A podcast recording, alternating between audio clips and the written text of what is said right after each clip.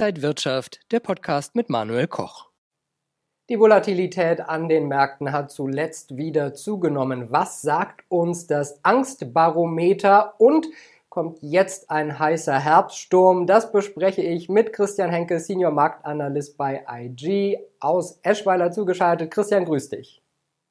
Hallo Manuel.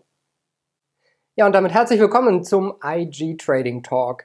Christian, blüht uns jetzt ein heißer Herbst? Eigentlich sind so die Monate um Oktober bis zum Jahresende ja gute Monate. Ja, das haben wir jetzt ja auch zuletzt gesehen. Der September war erwartungsgemäß schwach. Ja, es ist äh, ja im Grunde bekannt, der September gehört zu den schwächsten Monaten. Ja, und seinem Ruf ist er nun mal auch gerecht geworden. Ja, diese sogenannte saisonale Schwäche dauert statistisch betrachtet so bis zum 4. Oktober.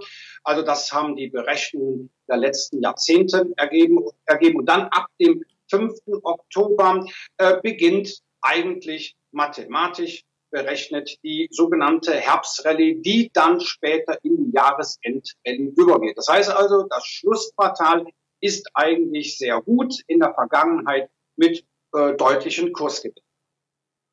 Und Christian, du hast uns ja auch das Angstbarometer mitgebracht. Was ist das denn und was sagt es uns? Ja, das, was wir als Angstbarometer bezeichnen, ist der Volatilitätsindex auf den DAX, kurz VDAX New. Und ja, da sieht man natürlich sehr schön nicht nur die Volatilität, sondern auch die Stimmung der Anleger, die Schwankungsintensität. Ja, und gerade in unruhigen Zeiten steigt die Volatilität. Und wenn wir uns das mal im Diagramm genau anschauen, da habe ich mal den DAX und den VDAX dargestellt. Da sehen wir gerade in der jüngsten Vergangenheit sehr schön, die Volatilität steigt, der DAX fällt. Ja, die Belastungsfaktoren, die, ja, daran mangelt äh, uns momentan nicht. Und das führt letztendlich dazu, dass die Anleger zuletzt doch etwas vorsichtiger geworden sind.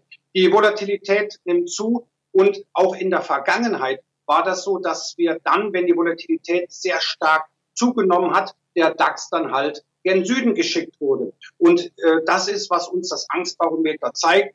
Äh, wir können auch so sagen, ab Werte von 22 ähm, befinden wir uns in unruhigen Gewässer, in unruhigen Märkten und das ist aktuell der Fall. Und daran hat sich auch in den letzten Tagen ja überhaupt nichts geändert. Ganz im Gegenteil. Die Volatilität ist weiter gestiegen, die Verunsicherung ist da. Und ähm, ja, wie gesagt, äh, ob wir dann natürlich einen Herbststurm sehen werden, das bleibt natürlich abzuwarten. Statistisch betrachtet beginnt jetzt dann im Oktober die gute Phase. Allerdings sehen wir aber auch, dass die Volatilität uns signalisiert, es kann aber auch mal ziemlich unruhig werden. Ja, und Anleger hängen auch momentan an jedem Wort des US-Notenbankchefs Jerome Powell. Da sind ja auch Renditen angezogen in den USA. Äh, das hat auch dann wiederum Auswirkungen auf die Aktienmärkte. Wie siehst du das? Ist das ein wichtiges Thema für die Märkte? Äh, Im Augenblick auf alle Fälle. Ähm, das Hauptthema ist ja nun mal die Zinsangst äh, und natürlich äh, logischerweise auch äh, die Inflationssorgen. Die Inflation liegt dauerhaft aktuell in den Vereinigten Staaten über dem Zielwert von zwei Prozent. Das ist das äh, Ziel äh, von der Federal Reserve. Und vor einiger Zeit, vor einigen Wochen und Monaten hatte Fed-Chef Paul noch die Märkte beruhigt und gesagt, das ist alles nur, das sind alles nur Basiseffekte. Das ist nicht von Dauer. Jetzt zeichnet sich doch allmählich ab, dass die Inflation vielleicht doch von Dauer ist. Und ja, die jüngsten Aussagen von äh, Paul war ja schon, ähm, ja, wir könnten an der Zinsschraube drehen. Und in Erwartung dessen haben natürlich die Renditen amerikanischer Staatsanleihen angezogen. Und ja, da haben wir natürlich dann auch äh, für mehrere Assets, für mehrere äh, Vermögensklassen natürlich immense Auswirkungen, die wir aktuell jetzt schon sehen. Ähm, das heißt, äh, ein Diagramm, was ich da mal mitgebracht habe, äh, sehen äh, wir dann auch sehr schön die äh, Wechselwirkung zwischen den Renditen in den Vereinigten Staaten und dem US-Dollar. Hier dargestellt durch die Rendite zweijähriger Staatsanleihen. Und Äh, dort sehen wir auch sehr schön einen Gleichlauf. Das heißt also, wenn die Renditen in den Vereinigten Staaten steigen, dann steigt auch der US-Dollar und mit Auswirkungen natürlich auf andere Assets. Du sprichst das schon an, wenn der US-Dollar steigt, welche Auswirkungen hat das zum Beispiel auf die Rohstoffmärkte? Ja, Rohstoffe reagieren natürlich äh, etwas mitunter allergisch auf einen steigenden US-Dollar. Ähm, nicht alle Rohstoffe muss man natürlich sagen, da gibt es äh, auch Unterschiede. Insbesondere Edelmetalle, insbesondere Gold reagiert da äußerst ungehalten, wenn der US-Dollar steigt. Gold ist ja nicht nur ein Rohstoff, ein Edelmetall, sondern letztendlich auch eine Währung.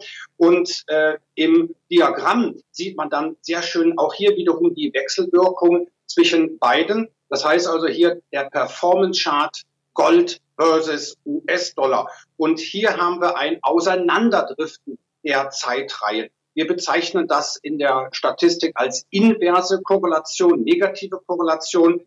Kurzum erklärt, steigt der US-Dollar, fällt der Goldpreis. Und das sehen wir aktuell seit einigen Monaten, ähm, dass der Goldpreis einen Abwärtstrend aufweist, aber der US-Dollar einen Aufwärtstrend. Und wenn sich die Situation so fortsetzt, wo wir auch in der, in der äh, Chartanalyse von ausgehen, dann könnte das bedeuten, dass der Goldpreis durchaus noch unter Druck oder weiter unter Druck geraten könnte. Jetzt gibt es die ersten Prognosen fürs kommende Jahr. Einige Analysten sehen den DAX recht positiv, so auf 17.000 Punkte steigen. Wie siehst du das? Ist das realistisch oder gibt es zu viele Unsicherheiten? Gehen wir erstmal wieder nochmal zurück. Was denkst du, wie schätzt du die Lage ein? Naja, Unsicherheiten wird es immer geben, solange es die Börse gibt. Äh, wenn ich noch dran erinnern, wie war die Situation im Januar dieses Jahres. Ne, da war natürlich das Hauptthema die Pandemie, ist immer noch ein Thema, aber letztendlich Anfang äh, dieses Jahres war das wirklich ein, wenn nicht sogar das zentrale Thema. Unsicherheiten, äh, Unsicherheiten gab es genug, äh, Wachstumssorgen, Infektionszahlen und weiß der Teufel noch alles. Ähm, daran wird sich nicht viel ändern. Was wir aktuell sehen, sind ganz einfach weitere Belastungsfaktoren. Wir sehen aktuell eine Korrektur an den Aktienmärkten, nicht nur beim DAX, beim S&P. Wir sehen das im Grunde eigentlich weltweit und ähm, natürlich auch ein bisschen jetzt unterstützt durch die Saisonalität, also den schwachen Verlauf äh, im September, der jetzt ja nun mal abgehakt ist. Das heißt, wir schauen jetzt ein wenig nach vorne. Natürlich, die Saisonalität ist nicht der einzige Grund, der einzige Faktor die Inflationssorgen, die Zinsängste, das spielt alles weiterhin eine Rolle. Natürlich auch, wie ist die Situation in China? Ich darf jetzt hier nur mal da, äh, praktisch den Immobilienkonzern Evergrande hier ins, äh, ins Rennen, ins Spiel werfen. Wie sieht es da aus? Ähm, schützt äh, Peking das Unternehmen? Geht das Unternehmen vielleicht pleite? Entsteht dadurch äh, letztendlich eine Immobilienblase, die dann platzt und rüberschwappt das sind natürlich alles Faktoren, die uns auch in den nächsten Wochen und Monaten beschäftigen werden. Letztendlich aber ist der Aufwärtstrend an den Aktienmärkten weiter intakt. Natürlich, klar, irgendwann wird, werden die Notenbanken äh, an der Zinsschraube drehen. Es wird Liquidität abgezogen, aber im weiteren Verlauf vielleicht auch unterstützt durch eine Herbst- und Jahresendrallye könnte es weiter aufwärts gehen. Falls wir und da komme ich jetzt nochmal auf die Charttechnik zu sprechen, falls der DAX es schafft, das bisherige Allzeithoch vom Freitag, den 13., also der Tag, der den Anleger doch Glück gebracht hat, wenn wir dieses Hoch nachhaltig überwinden, dann kann es nochmal vielleicht im letzten Impuls nochmal in Richtung 17.000 gehen. Ja, also einiges, auf das wir wieder schauen können im Positiven und Negativen. Es bleibt spannend an den Märkten. Danke an Christian Henke, Senior Marktanalyst von IG, zugeschaltet aus Eschweiler. Sehr gerne. Und danke Ihnen und euch, liebe Zuschauer. Das war der IG Trading Talk für diese Woche. Mehr Infos gibt's noch auf IG.com. Bleiben Sie gesund und munter. Bis zum nächsten Mal. Und wenn euch diese Sendung gefallen hat, dann abonniert gerne den Podcast von Inside Wirtschaft und gebt uns ein Like.